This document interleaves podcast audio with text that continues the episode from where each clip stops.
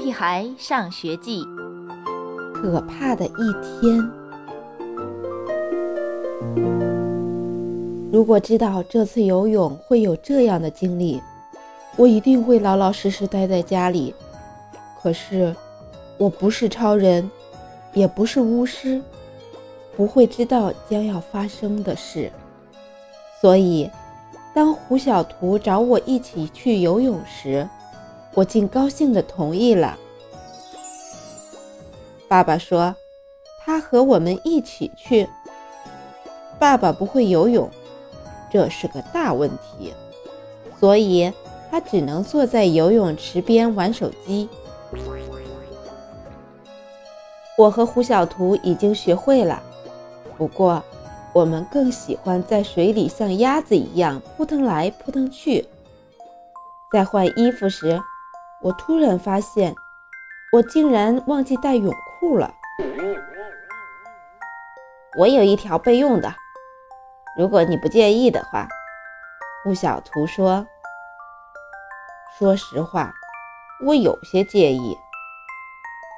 不是胡小图的备用泳裤有点小，而是他的泳裤上面有一个小鸭子图案，这是小屁孩才穿的。”可是，总不能光着屁股去游泳吧？而且，只要下到水里，没有人会看到我穿着什么样的泳裤。所以，我很快换上了这条泳裤。起初，一切都好。我和胡小图像两只大炮弹一样，先后从泳池边跳下去，溅起大朵水花。引起一堆小屁孩的尖叫。泳池里有很多小屁孩，还有一些比我们大的。我和胡小图比赛，看谁游得快。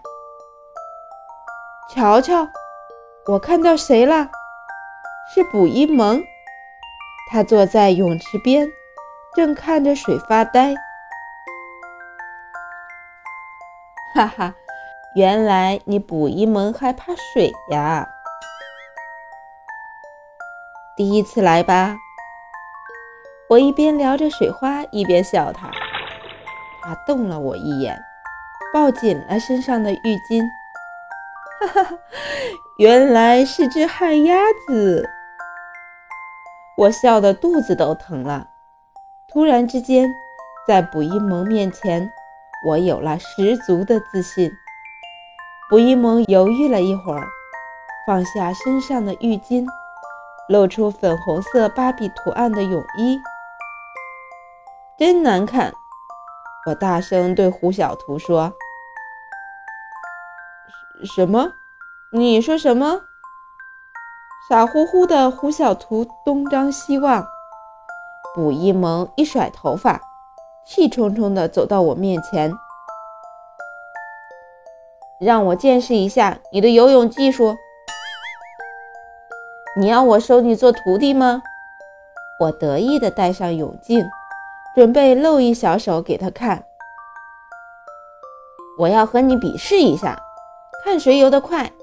谁输了，谁当小狗，绕着游泳池爬一圈。卜一萌恶狠狠地说：“好啊！”我痛快地答应了。面对怕水的卜一萌，我还怕赢不了他吗？很快，我就会看到一场好戏。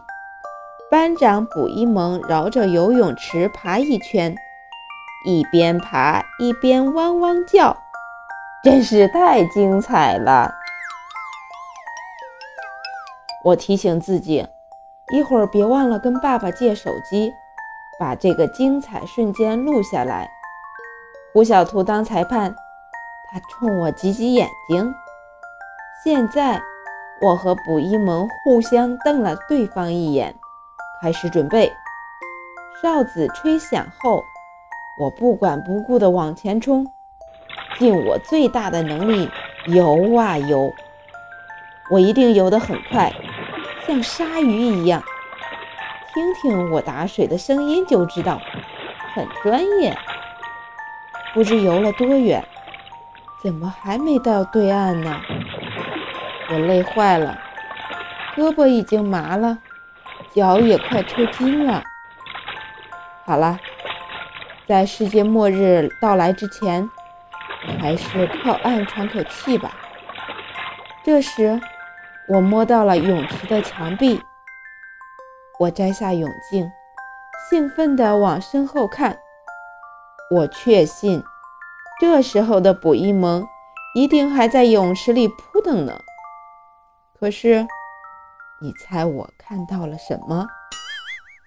这怎么可能？绝对不可能啊！卜一萌正坐在岸边冲我笑，他笑得那么大声，地球另一边的人肯定都听到了。你要是再游不过来，游泳馆就下班了。卜一萌使劲地取笑我：“ 你作弊！”我不服气的大叫：“我明明游得很快，为什么卜一萌会比我先到对岸？除非他刚才不是游到对岸，而是在泳池边上跑到对岸的。”我望向胡小图，胡小图无奈地摊开手，表示这一切都是真的，他也不愿看到这个结局。可是。